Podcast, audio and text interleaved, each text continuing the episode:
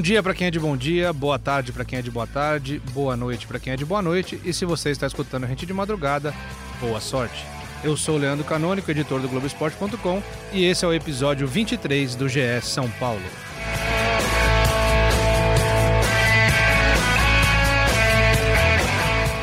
E já vamos começar direto com ele, que trabalhou no fim de semana, assistiu ao jogo do São Paulo contra o Grêmio, né, ao jogo do Grêmio, na verdade, porque o São Paulo não jogou.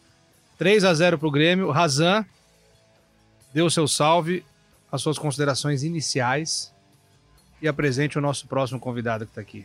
Fala, Leandroca, Henrique Totti na mesa, comandando as picapes. São Paulo sofreu um apagão no segundo tempo, 3 a 0 três gols em 16 minutos mais ou menos e não viu a cor da bola, poderia ter tomado mais no segundo tempo. E mais uma vez um drama para o São Paulino agora com uma final pela frente e tem um cara que vai falar um pouquinho mais sobre isso. Antes dele começar a falar, porque depois ele não para, é mas verdade. assim, apagão é um bom nome para o São Paulo em 2019, né? Impressionante, né? O que tem de apagão o São Paulo é uma coisa incrível. Não esquecemos, torcedor, São Paulo ganhou no meio de semana. Ganhou, mas não convenceu. Ganhou de 1 a 0 Não, convenceu, Não, tá- criou não. para golear, mas só ganhou de 1 a 0 Então, mas aí.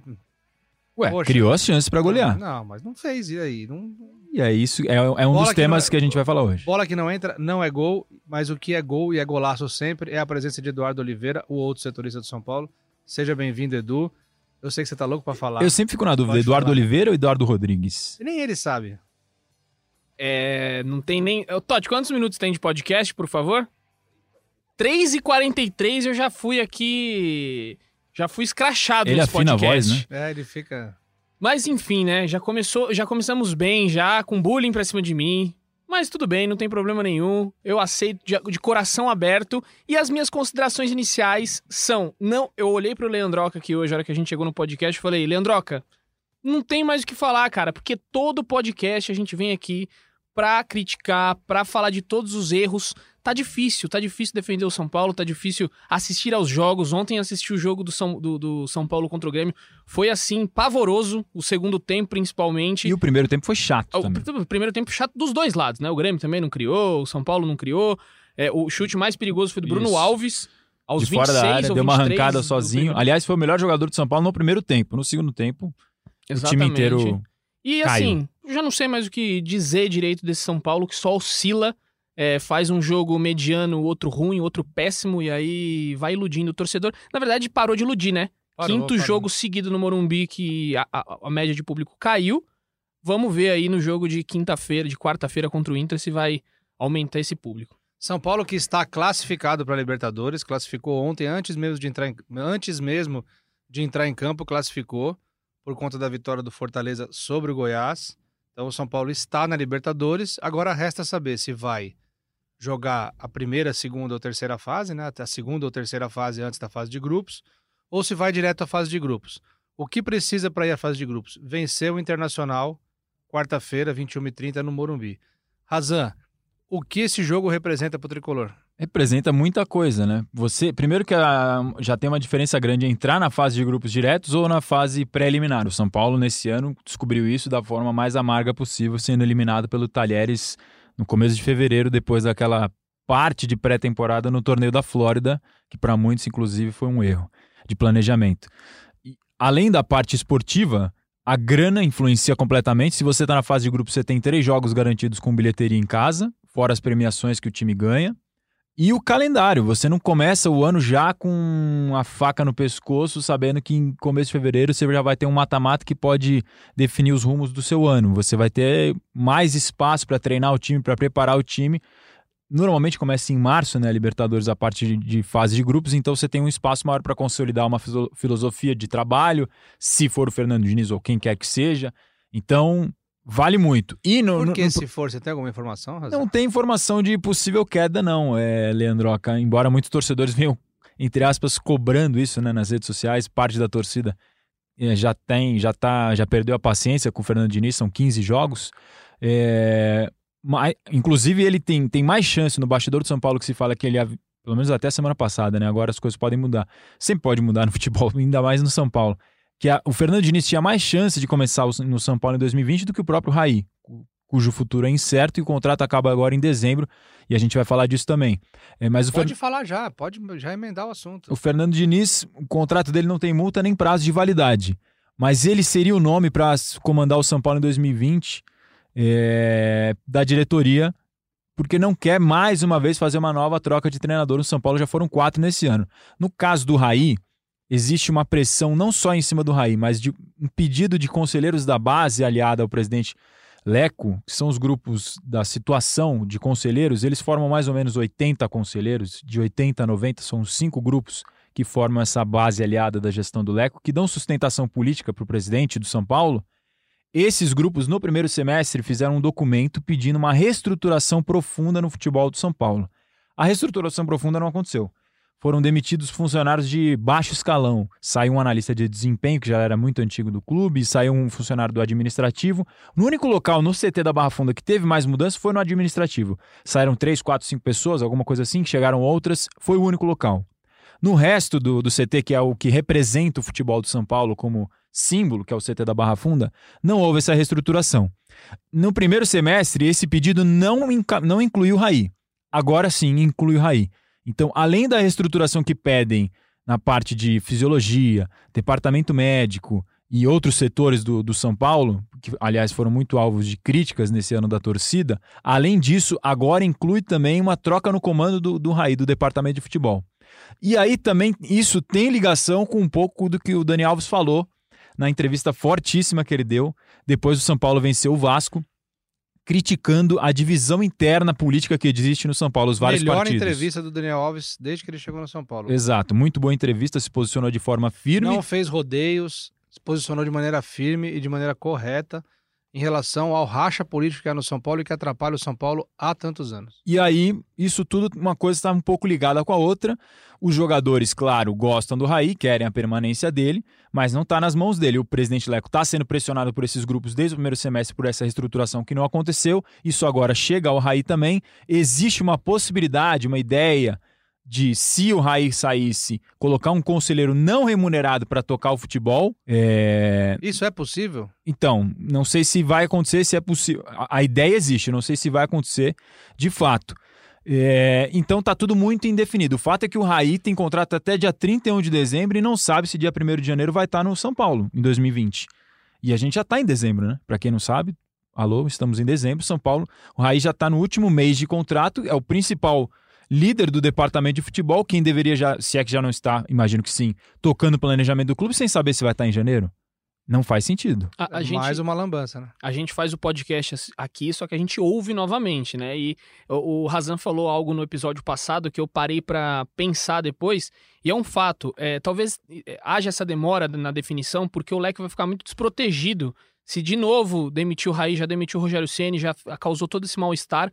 Outro ídolo sair da forma que provavelmente possa sair, é, vai ser uma, um baque muito grande na gestão Leco, que já é manchada. Então eu acho que é, tá tá tendo muito, muita cautela ali pra decidir o que, que realmente vai fazer. o que, que falam os argumentos contra o Raí, que, que embasam esse pedido de saída do Raí. Contratações que acabaram não vingando, investimento forte como se nunca havia feito ante- anteriormente em- em- no futebol e que não deu resultado. É, o São Paulo tentando buscar maneiras de sair dessa crise da fila e se endividando mais. O São Paulo registrou um déficit de 76 milhões de reais até agosto. E isso também está sendo usado Só contra. lembrando alguns jogadores contratados, só lembrando alguns jogadores contratados pelo Raí, ano passado, Diego Souza, Nenê, Everton, que foi a maior contratação do São Paulo no ano passado. Esse ano, Pato, Daniel Alves, Alexandre Pato, Pablo, Hernanes. Hernanes. Raniel, Assim, tudo jogador caro. Jogador que ainda nem foi pago, jogador que vai, independentemente de o Raí continuar ou não, vai impactar na finança do São vai Paulo. impactar nas finanças do São Paulo por alguns anos ainda. E assim, o retorno esportivo não tem. O São Paulo tem zero retorno esportivo. Quais foram as duas principais coisas que o São Paulo fez na temporada? Chegou na final do Campeonato Chegou na Paulista. final do Campeonato Paulista e tirou ponto do Flamengo no primeiro e no segundo turno. E revelou Igor Gomes. Coisa... Não, isso aí, velho, isso aí é... faz parte, entendeu? Tem que Faz revelar parte, mesmo. mas, mas fez. Só, só um adendo aqui. Só uma coisinha. A gente geralmente começa esse podcast falando do jogo, né, em si. A gente nem citou o jogo pra ver como que Não, tá mas ficando o São- secundário isso no São Paulo, né? a Mas gente é. já é, é o ano terminando e a gente. O Razan não concorda, mas o São Paulo ganhar só de 1 a 0 do Vasco pelo que criou é incompetência. Entendeu? Não, mas não, não, o que eu quero não é que eu não discordo. O que eu discordo só é que o São Paulo criou, pelo menos, e, e teve chance para fazer o... mais gols. Não é que jogou mal, é isso que eu quero dizer. A impressão que eu tenho vendo o jogo do não São jogou Paulo mal. é que ninguém quer fazer gol. Ninguém quer fazer gol. Parece ter um medo de fazer gol, um medo de chutar, de finalizar, e isso é resquício, né, de uma de uma de um mau momento durante muitos anos, entendeu? É muito complicado, tá muito complicado o clima, tá, tá horrível, tá péssimo, e o time não engrena. Só voltando nos argumentos contra o Raí, que pedem do, dos conselheiros que querem a saída dele. Então, o endividamento do clube que não é só do futebol, né? Tem, tem sócio torcedor que foi mal, marketing que foi mal, enfim, envolve todos os departamentos do clube para você chegar num resultado de déficit. As contratações que não deram resultado, demissão do Aguirre às cinco rodadas do Campeonato Brasileiro de 2018, quando o time liderou o primeiro turno, isso ficou ele, ele mesmo, Raí, admite que foi uma decisão questionadíssima. É, os conselheiros também esperam uma postura mais firme e incisiva do líder do departamento para fazer a reestruturação que eles pediram e não foi feita. E talvez o Raí não vá fazer se continuar, não sabemos disso, mas acham que uma pessoa de fora que não tem essa ligação com as pessoas da Barra Funda teria essa, entre aspas, carta branca para chegar e fazer esse tipo de reestruturação que eles pedem. Quatro treinadores no ano, Wagner Mancini, Cuca, o André Jardini e agora o Fernando Diniz. E a favor do Raí, os argumentos do pessoal da Barra Funda que consideram que é importante a permanência do Raí. O São Paulo não disputava na parte de cima da tabela há muito tempo. Desde 2014, acho que quando foi vice-campeão. 16 e 17 brigou para não cair. 18 liderou um campeonato que ninguém esperava e criou-se o sonho do título com uma expectativa frustrada em cima do sucesso que o próprio São Paulo criou. Então, foi vítima, entre aspas, do próprio sucesso, mas mudou o patamar, passou, parou de brigar contra o rebaixamento e chegou a sonhar com o título liderando o primeiro turno do campeonato. Esse é um argumento a favor do Raí. O clube voltou a disputar uma final de campeonato depois de bastante tempo, né? Qual, qual que tinha sido a última? A última tinha, tinha sido 2003. 2003 do, do Paulista, né? Do Paulista. E qualquer final 2012, 2012. No, que é o último, justamente o último título da Sul-Americana. É, e isso que o Edu lembrou do último podcast que eu comentei, é, não, é, não, chega nem a ser um argumento, mas na verdade é, é um motivo que tem que ser levado em consideração, porque vai influenciar. O, depois o Rogério Ceni, técnico, que para muitos é o maior ídolo da história do São Paulo, ter saído da forma que saiu na gestão do Leco, o Raí também sair, ainda que não seja demitido, né? Porque o contrato vai acabar agora, você pode renovar ou não, não seria uma demissão, seria um comum acordo, amigável entre os dois lados, ó, não dá mais, vamos encerrar o ciclo. Ainda que não for, seja dessa maneira, a imagem do ídolo Raí, ele mesmo disse que tirou a capa de ídolo, né, para voltar a ser dirigente do São Paulo, a imagem vai e sair um pouco também, arranhada. E disse também que se tiver que ter algumas manchas, não, não tem, tem problema. problema. E que ele realmente não, não liga para esse tipo de coisa. É, mas se ele sair dessa forma agora, sem ganhar título novamente, os dois maiores ídolos recentes, ou talvez da história do São Paulo, vão ter saído sem conquistar um título ou sucesso de fato e de direito na gestão do Leco. Isso vai ficar marcado para a história. Então, ele que está prestes a começar o último ano dele no mandato do São Paulo, vai até dezembro, não pode se reeleger. Tudo isso é levado em consideração. Ainda mais num ano eleitoral que ele vai ser, de uma maneira boa ou ruim, um agente importante no, no processo de, de, de, transição do próximo presidente. Ano, ele, ano, eleitoral que já começou agora, né? Já começou. Já. É, não tem. Eu, eu acho que o Rogério não, não ficou com uma imagem abalada. Se você perguntar para de 10 torcedores, 8 São Paulinos acho que gostariam da, do retorno dele. Agora o Raí vai sair manchado. Mas assim, eu acho que o Raí, a, a imagem como, do que ele fez como é, jogador, ficou, ninguém apaga. Quem ficou manchado a história. com a história do Rogério Ceni foi o Leco. O Leco, Sim. total, totalmente. A declaração que ele deu na entrevista coletiva depois da saída foi infeliz, dizendo que não havia responsabilidade direta da direção, alguma coisa nesse sentido. E também eu considero que o Raí sai manchado também por culpa do Leco. Porque o Raí assume todas as broncas. É o papel dele? É mas o Leco em nenhum momento aparece para dividir com ele a responsabilidade. Não aparece, é sempre o Raí que está dando cara a tapa, sempre o Raí que está se explicando. O Leco, como a gente já falou aqui outras vezes, o Leco não fala, né? Ele, ele se esconde.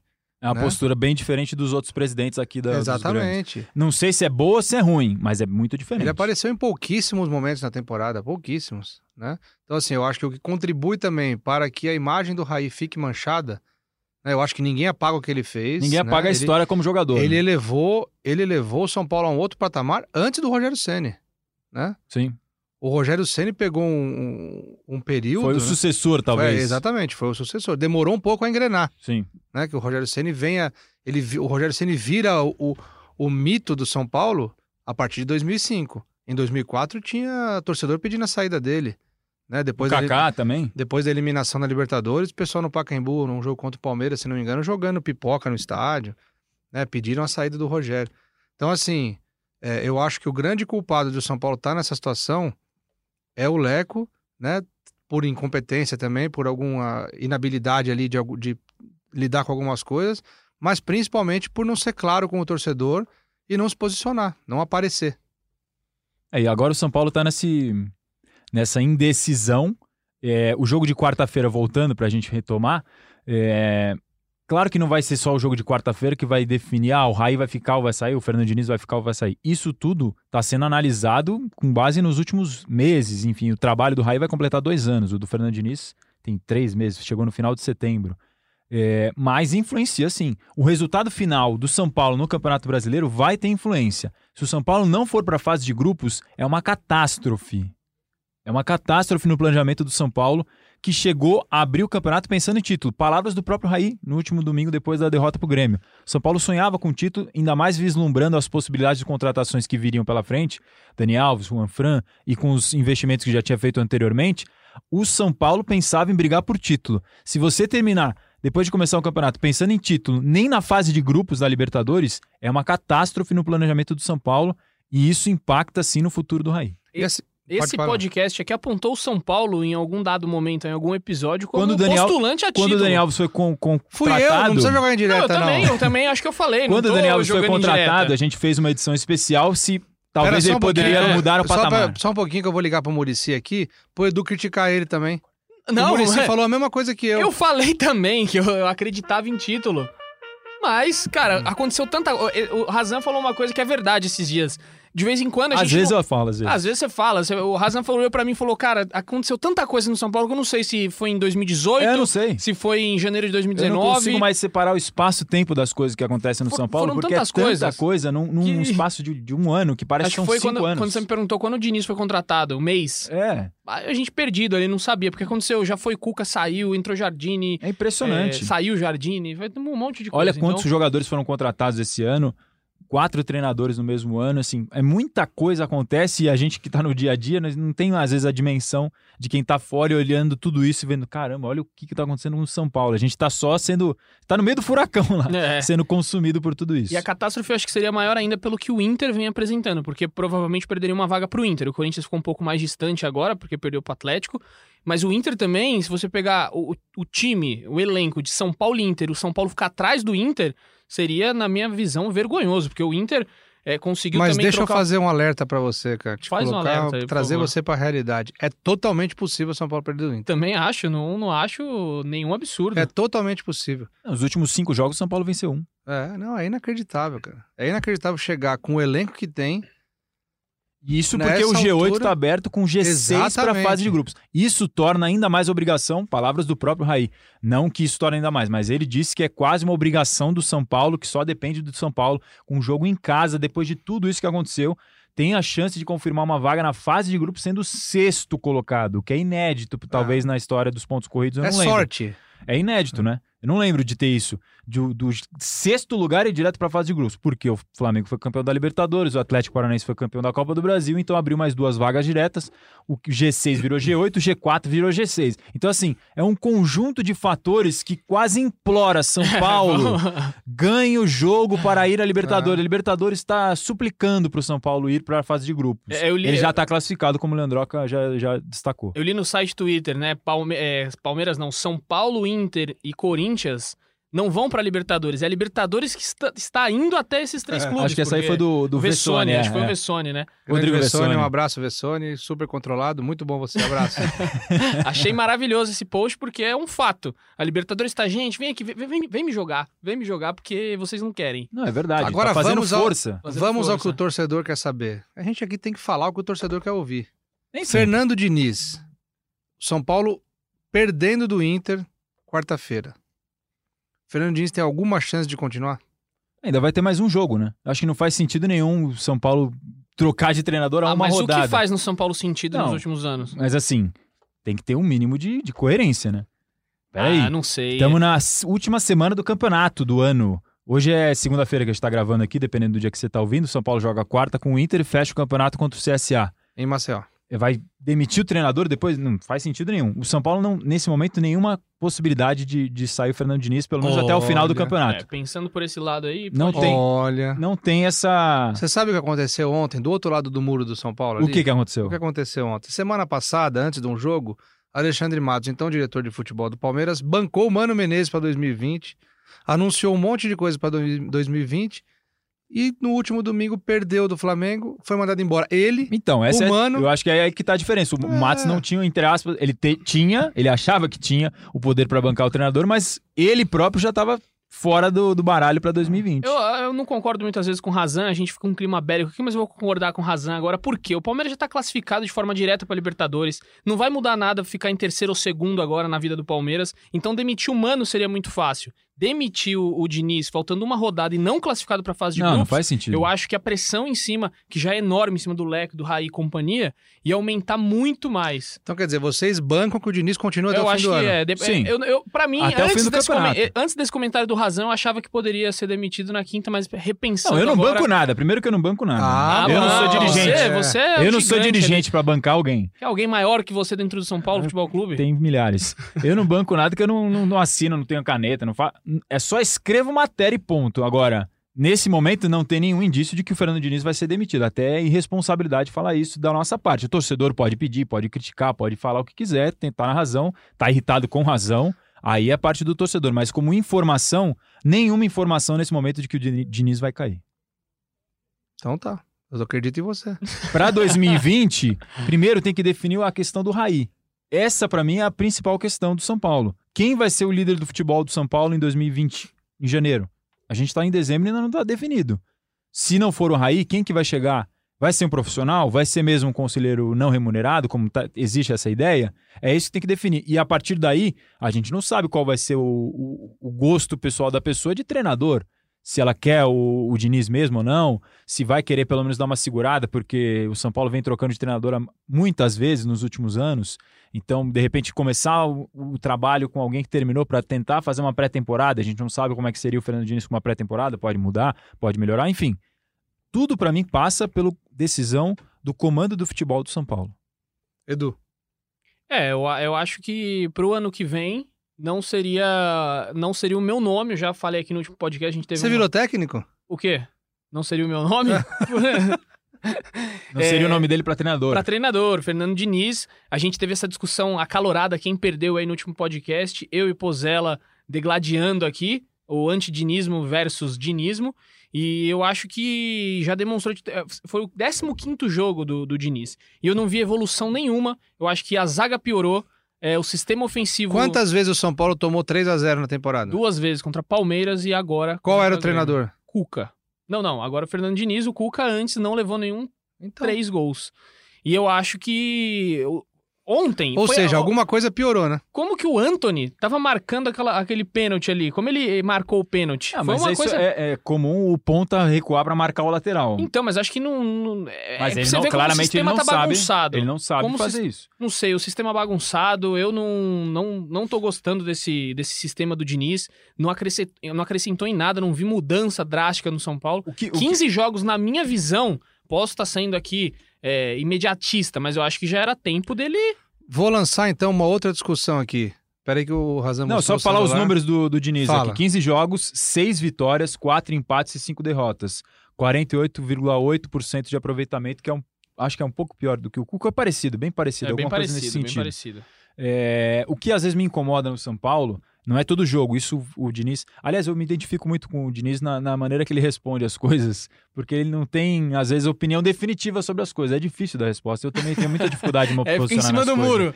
Mas ele tem razão Você é quando ele Libra? relativiza. Eu sou, cara. É de Libra? Sim. Ah, garoto! Conhece tudo de signos aqui, É o meu horóscopo aqui, Leandro Canoni.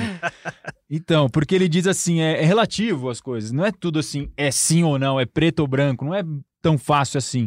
E ele explicou isso falando na, depois da- derrota pro Grêmio por 3 a 0 Ele deu uma frase que até foi polêmica, né? Para muitas pessoas, porque acharam que ele fez uma comparação que foi indevida.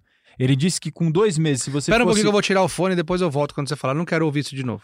Ele disse que se você fosse no Aldax com dois meses de trabalho, no Fluminense com dois meses de trabalho, ou no Atlético Paranaense com dois meses de trabalho, em comparação com esse São Paulo que ele tem praticamente dois meses de trabalho, o São Paulo é o time que mais tem a cara dele nesse período de tempo, ou seja, que ele mais conseguiu implantar a filosofia dele nesse mesmo período de tempo. Agora, se você relativizar a parte geral, ele disse que se você fosse comparar oito meses de São Paulo em relação ao que ele teve com o Fluminense, ele teria um time tão bom ou melhor no aspecto tático.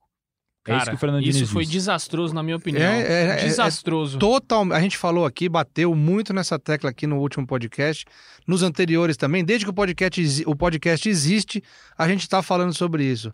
As pessoas no São Paulo estão fora da realidade. Estão completamente fora da realidade, elas não sabem o que é o clube. Sobe a corneta. Entendeu? O que, que o Fluminense, sob o comando do Fernando Diniz, fez? 26% de aproveitamento no Brasileirão. Então é isso que ele quer pro São Paulo? Não, claro que não. O que, eu acho que o que ele quis dizer é isso, é a filosofia, a maneira do time jogar, não tá falando de resultado. Então, mas qual a filosofia? Puta, o São cara. Paulo no primeiro A tempo filosofia do ontem... futebol, no a primeiro filosofia, ó, tempo ontem, eu errou vou- 17 passes. Eu vou falar pra você qual que é a filosofia do futebol. É bola na rede, você botar mais bola na rede do que o outro time. Tudo bem. É, É, cara. o- isso é óbvio, isso é o fa Sim, óbvio. Ganhar, ganhar então- três Então, pontos, Então, mas qual a fazer gol filosofia é bom. dele que tá sendo implementada que eu não tô vendo? Eu Só não tô se for na cabeça dos jogadores. Não, não, eu sei. declaração. É o que eu tô tentando entender também. O que que ele quer? Porque eu não vejo o São Paulo com a filosofia dele. O que eu Ganha em posse de bola, é campeão mundial de posse de O bola. que eu ia falar, e foi o início do meu raciocínio todo, eu acabei me perdendo, mas tudo bem, pra variar um pouco, é que o que me incomoda às vezes no São Paulo, isso não pode ser falado em todos os jogos, e por isso eu disse que ele falou com razão que não dá pra você ser absoluto, tem que relativizar, que em alguns jogos, não são todos, mas em alguns jogos, em alguns jogos, perdão, a falta de agressividade do São Paulo é um negócio assim, incômodo, incomoda demais pro torcedor. Você vê o time não ter poder de fogo pra agredir o adversário, entendeu?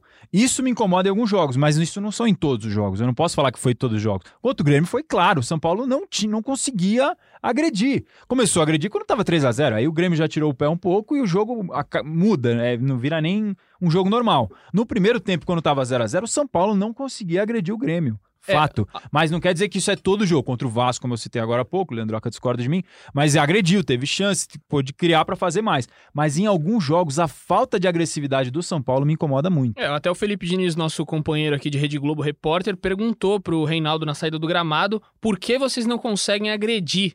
E o Reinaldo não tinha resposta. O Reinaldo tem, fica- porque fica- não olhou pra um lado, olhou, é. é, Vamos ver, é, a gente tenta rodar bola, mas a gente não consegue entrar na zaga adversária. Isso, mas isso não consegue incomoda entrar em em alguns quase jogos. nenhum jogo. Isso incomoda muito. Foi contra eu acho- isso, isso é a base do, do, do estilo dele. É ser um futebol ofensivo, agressivo, que tenha mais a bola do que o adversário e, e Como é que consegue... ele fala que ele tá implementando a filosofia, cara, mais parecida com o São Paulo, um time agressivo, e o time dele não é? E o São Paulo não é? Não Não, entendi dizer essa... que eu- eu não acompanhei o- os dois primeiros meses dele no Audax e no Fluminense, nem no Atlético Paranaense pra dizer.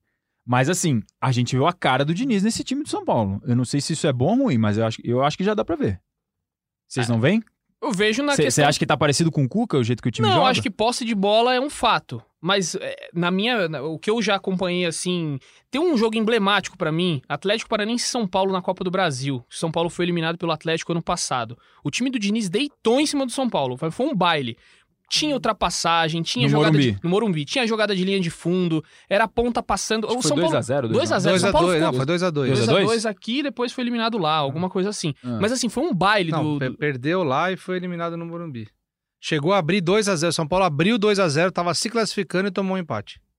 No segundo tempo, o Atlético Paranaense jogou melhor, verdade. É, eu acho que eu não, não me recordo agora, eu, eu- eu recordo da forma que o time do Diniz jogou. E aquilo ali pra mim era o Diniz. Eu fiquei impressionado aquele dia. Eu falei, cara, esse técnico vai ser bom. Porque os times, os pontas passavam, tinha ro- rodava a bola, eh, tava muito bom. E aí no São Paulo eu não vejo nada disso. Então, mas é um jogo. É que você viu um jogo. É um o jogo, tô exato. falando. Mas no São Paulo eu não consegui ver nenhum jogo desse. Um Vocês- grande jogo do São Paulo. Vocês não estão vendo aqui, mas a briga já tá calorada. Rolou até uma mão no ombro agora aqui. vai. Tá rolando um clinch. O, o- contra o Atlético Mineiro, talvez. Foi um jogo Atlético bom. Mineiro, bem lembrado. Foi 2x0. 2 a 0 no Morumbi, jogou direitinho, não sofreu atrás. Agora, tá sofrendo pra caramba na zaga, a zaga desmoronou. Uma coisa é inegável, a oscilação do São Paulo. Continua É, igual, eu- eu tá não- oscilando. E o próprio falei, Diniz eu- admite isso. Eu entrei aqui hoje e falei, não sei o que eu vou falar mas, mais. mas, porque- gente, É, também. é, vai- a gente vai voltar. Olha, vai eu andar, vou falar, vai andar em quando, círculo. quando o Eduardo não sabe o que falar, é o, pro- o problema tá sério. É grave, é grave. O É problema é, grave. grave. Vamos consultar os médicos. É, Bom, gente, a eu- gente vai andar em círculo um pouco, porque o cara entrou Ah, em- no fim de setembro, tem em dois círculo. meses de trabalho, 15 jogos. Se, se já tivesse arrebentando, era o anormal. O normal é estar oscilando mesmo, com esse pouco tempo que ele teve na frente do São Paulo, num time com todas as mudanças que já teve. É difícil. Muito difícil a situação do São Paulo, porque uma peça sozinha não vai arrumar uma engrenagem inteira que tem tanta, tanto problema por trás. Nossa, Quero levantar, quero levantar um debate aqui agora para vocês, Qual é? pra gente ir caminhando para a reta final do nosso podcast de São Paulo, número 23. Mano Menezes está no mercado. Mano Seria um, seria um bom nome para o São Paulo para 2020, caso a diretoria do Tricolor decida mandar embora o Diniz? Lembrando que a gente não tem nenhuma informação com possibilidade disso. É só uma, né? Uma Sim, provocação do Leandro Canu. Uma provocação, eu não tenho informação também, mas eu acho que o São Paulo não segura a bronca se ficar fora da, da, da fase de grupos. Não segura o Diniz, não vai correr esse risco. O São Paulo ano passado mandou embora o Aguirre faltando cinco jogos para acabar a temporada. Exato, e isso é um uma grande crítica em cima do Raí. Ah, essa foi a pior de todas, na minha opinião. Então, assim, Mas- não vai segurar um treinador que não tá dando resultado? Que não teve resultado em clube nenhum? Não, se acabar o campeonato e o São Paulo não for para a fase de grupos, é uma catástrofe. Não fujam da minha pergunta, do meu debate. Dentro das possibilidades de mercado, não acho um nome ruim, não. Todo mundo agora fala assim, ah, Sampaoli, Sampaoli, Sampaoli. Mas eu acho que nas que- na questão hoje do São Paulo, como o Leandroca falou outras vezes aqui, precisa de um cara que chegue pra comandar, pra ser um cara grande ali, não é mais apostas, apostas e apostas. Eu acho que o Mano seria um bom nome. Você falou o Vanderlei Luxemburgo na- nos- nas edições anteriores. Sim. Não vejo o Vanderlei como um, um- um cara pro São Paulo, isso eu não vejo. E tem aí, né? Todo mundo especula treinadores de fora, Kudê. É, O Codê tá indo pro Inter, não tá? é Isso. tem uma história. Tem o, agora entrou na pauta aí o Poquetino também, do, da- do imaginário do- dos torcedores. Então, mas o Mano seria assim um bom nome.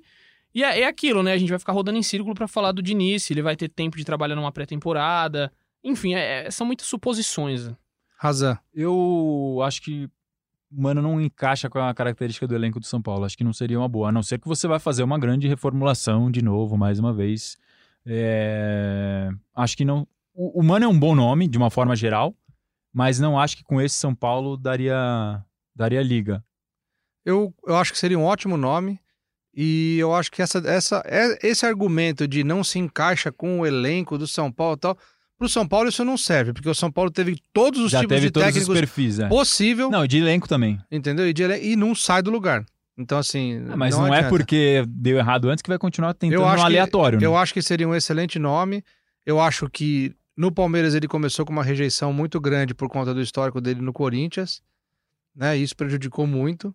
E o Palmeiras é um clube difícil de, de, de trabalhar também, O porque São Paulo também. o São Paulo também. Mas assim, eu acho que falta ao São Paulo um treinador pra chegar, matar no peito e falar assim: ó, vai ser desse jeito aqui. Entendeu? Nem o Cuca, com a experiência dele, soube fazer isso no São Paulo. O É. Cuca não conseguiu tirar o que ele achava que É. conseguiria. Ele mesmo admitiu isso na saída. É que o Cuca, ele gosta de certos conflitos dentro de clubes, né? É incrível. Ele já chegou afastando três, aí já tinha uma coisa com um, uma coisa com outro, e aí isso acaba complicando. Ele quis, acho que, ser muito ditador ali dentro do São Paulo, e isso acabou é, minando ele. O Hudson não entrou mais, ele já tinha, não, não queria muito o Pato, mas tinha que colocar o Pato. É, acho que a passagem do Cuca foi isso. Ele quis criar conflitos internos ali. O São Paulo já é tão cheio de conflitos que ele não, não segurou. Sinceramente, nesse momento, eu não sei quem seria um bom nome pro São Paulo para também não. 2020. Não. sei. Tem no, no mercado aí hoje desempregado o Abel Braga. Se você Não for, for um girar para mais do mesmo, mantenha o trabalho do Diniz, eu acho. Se você for girar para mais do mesmo. Agora, se você for buscar uma solução diferente, ok. Tenta-se uma aposta de um cara grande, mas alguma coisa fora do padrão que está sempre sendo buscado pelos clubes brasileiros.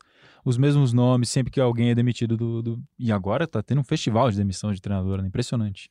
Agora é época, né? Não tem jeito. Razan, agenda do São Paulo, desfalques pro próximo jogo.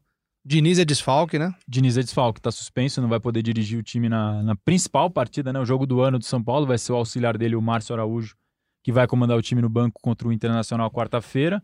Não tem ninguém suspenso, que eu me lembro de cabeça além dele. É, jogadores fora são pro- provavelmente os mesmos. O Jean tem, tá se recuperando de uma entorse no tornozelo. O Everton e o Rojas já não estão jogando. E basicamente é isso de desfalque. Jogadores fora são esses. A dúvida agora é vamos ver como é que o São Paulo vai se apresentar tendo um dia para treinar, né? Porque nessa segunda, torcedor, dependendo do dia que você estiver ouvindo, o São Paulo retornou da, de Porto Alegre depois da derrota por 3 a 0 para o Grêmio, não treinou no CT da Barra Funda, nem lá em Porto Alegre. Vai treinar só na terça-feira, na véspera do jogo, para enfrentar o Internacional. Ou seja, um dia de treinamento, a gente só vai ter acesso a uma parte da atividade. E aí o Diniz vai montar esse time para enfrentar o Inter. Não, a dúvida é se ele vai manter esse esquema que ele usou com dois meias, né? Igor Gomes, Daniel Alves e três atacantes, Anthony Pablo e Anthony Pablo, perdão, e Vitor Bueno, ou se ele vai voltar com o Lisieiro para o time. E aí uma coisa também que pegou para ele, que mais um jogo o Hernanes e o Pata não entraram, impressionante como estão completamente é, afastados do time principal. Ele disse que os não afastados, afastados é um termo ruim. Ele falou que os dois estão nos planos, mas mais uma vez que achou melhor fazer outras substituições. Ele usou dois garotos, usou o Gabriel Sá e o Elinho nas substituições. Foi perguntado sobre isso e mais uma vez disse que é relativo, que contra o Fluminense eles entraram e acabou não acontecendo a coisa, que não é porque o moleque entrou e dessa vez não deu certo que o moleque não serve. Enfim, o Diniz é um pouco como eu no sentido de ser um pouco mais é, cauteloso para ter conclusões definitivas sobre as coisas. Você sabe que enquanto você fica doente, o Edu fica doente, o Gabriel sara, né? Nossa. Não tem vinheta aí não, Totti? Solta uma vinheta aí, São meu. Paulo afeta até os trocadilhos Ô, Totti. Ó, não, eu, eu queria falar do Elinho. O Elinho, cara, ele tava no sub-20. O Diniz colocou ele no sub-20 até um tempo atrás. E agora ele tá de novo jogando e deixou Hernanes e. É muita loucura, cara. Muita loucura. Agora eu fiquei. Você me lembrou do Elinho. Até o tempos atrás, ele tava no sub-20 de volta.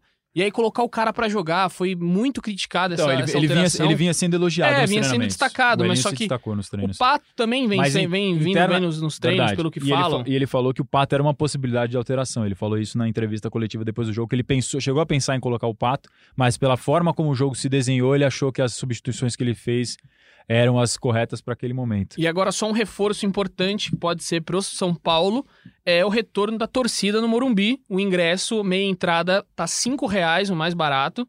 A entrada inteira 10 na arquibancada. Tem preços de 20, 40, tudo lá no Globoesporte.com. Se você entrar lá, você vai ver os preços, as condições de pagamento, como pagar, como comprar. E vamos ver, né? Porque pelo quinto jogo consecutivo teve queda de público. É, e o São Paulo tá afastando cada vez mais o seu torcedor Desde o jogo do Corinthians só cai, né? só cai. é, o clima tá muito hostil, tem protestos Só na frente. cai o, o número de público de torcedores. E, é, o- os protestos na frente do Morumbi agora são corriqueiros, a missa que a gente gosta de falar, né? Agora adiantaram um pouco a missa antes do jogo. Eu e o Razan tivemos no último jogo no Morumbi. É, tinham bem poucos com umas faixas, umas né? faixas, mas já teve. E o São Paulo tá, além de deixando a desejar dentro de campo, tá afastando seu torcedor. Vamos ver aí se contra o Internacional, às nove e meia, um jogo às nove e meia de uma quarta-feira, se o público vai aumentar. É o último jogo do São Paulo no Morumbi no ano, a despedida de 2019, que o torcedor não vê a hora que acabe. É, tem que elogiar o lado da diretoria ter abaixado o preço dos ingressos, mas tem que dizer também que com atraso, né? Quanto tempo o São Paulo teve para tomar uma medida como essa de, de trazer o torcedor a seis Devia jogos ser o ano seguidos? inteiro assim. Seis jogos seguidos o público vem caindo. Desde esse jogo do clássico contra o Corinthians foram 37 mil e aí foi só caindo 20 e poucos, 17, 13, chegou a 11, né? Agora É que contra o agora Vasco. precisa, né, Razan? Então, mas aí no último jogo que precisa vai chamar o torcedor. Tudo bem. Ótimo, palmas por, esse, por essa medida para esse jogo. Mas por que não nos outros também?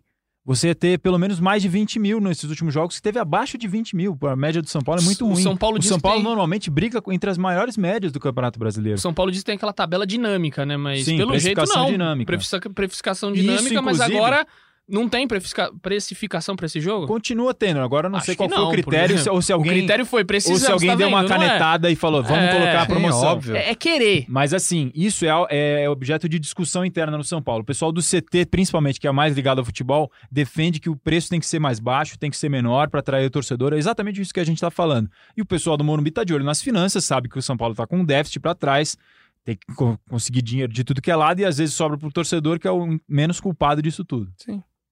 Isso aí, Razan. Obrigado, Razan. Obrigado, Eduardo Rodrigues. Levantou o dedo, tem prioridade, vai. São Paulo está fazendo uma reunião agora, nessa segunda-feira também, para definir o orçamento de 2020 até 2023, né? Importante isso. é, vai definir o que, que o clube vai se basear para os próximos anos. O orçamento desse ano, por exemplo, não foi cumprido até agora, ainda não acabou o ano, vai ter uma última reunião do Conselho Deliberativo. Então, o Conselho de Administração definindo as bases orçamentárias de 2020 a 2023. O que, que é isso? Quanto que a gente vai fazer em venda? Quanto que a gente vai fazer com sócio torcedor? Quanto que a gente vai ganhar de dinheiro com marketing? Quanto que a gente prevê com bilheteria? Tudo isso, todas essas diretrizes do clube são definidas nesse momento, nesse orçamento. Por isso que é importante a gente ficar ligado, ficar de olho no que, que vai vir por aí. Deve ter uma definição agora, porque depois que o conselho de administração, que é quem gere o clube, define isso, é encaminhado para o conselho deliberativo, que tem que olhar e aprovar em votação, para aí sim entrar em vigor. Então vamos ficar ligado que as finanças do São Paulo estão em pau. Muito bom. Edu, obrigado pela presença. Eu que agradeço. É, hoje você, ouvinte, aí pode ter percebido o Leandroca um pouco mais triste, é porque ele tá abalado mesmo com, com, esse momento São Paulino podcast aqui. A gente nunca consegue, né, fazer um ambiente alegre, um ambiente feliz, sempre tem que vir aqui. Cara, eu tô cansado, que eu tô trabalhando o fim de semana, enquanto você tava brincando no fim de semana. Trabalhamos, né? Trabalhamos. Trabalhamos. E não foi fácil. Tava, né? tava, não tem moleza, não. Plantão não foi fácil. Cara, tava, ontem tava lá assistindo São Paulo, assistindo os jogos da rodada pra comentar. Foi tranquilo cara. o plantão, né, Leandrinho? Tranquilo. Foi tranquilo, o plantãozinho foi de boa. Não aconteceu quase nada. obrigado aí, obrigado ao Totti, que hoje tá com a gente aqui no comando das picapes. Esse foi o podcast GE São Paulo 23. Eu sou o Leandro Canônico, editor do Globoesporte.com. E lembrando para vocês que para escutar o nosso podcast, basta ir lá, globesport.com/podcasts ou nas plataformas do Google, da Apple, Pocket Cast e Spotify. Obrigado pela audiência de vocês, obrigado pelo carinho, pelas mensagens de sempre. Obrigado, Razan, de novo. Obrigado, Edu. Obrigado, Totti. Ficamos por aqui. Até a próxima semana. Um beijo no coração e um abraço na alma de cada um de vocês.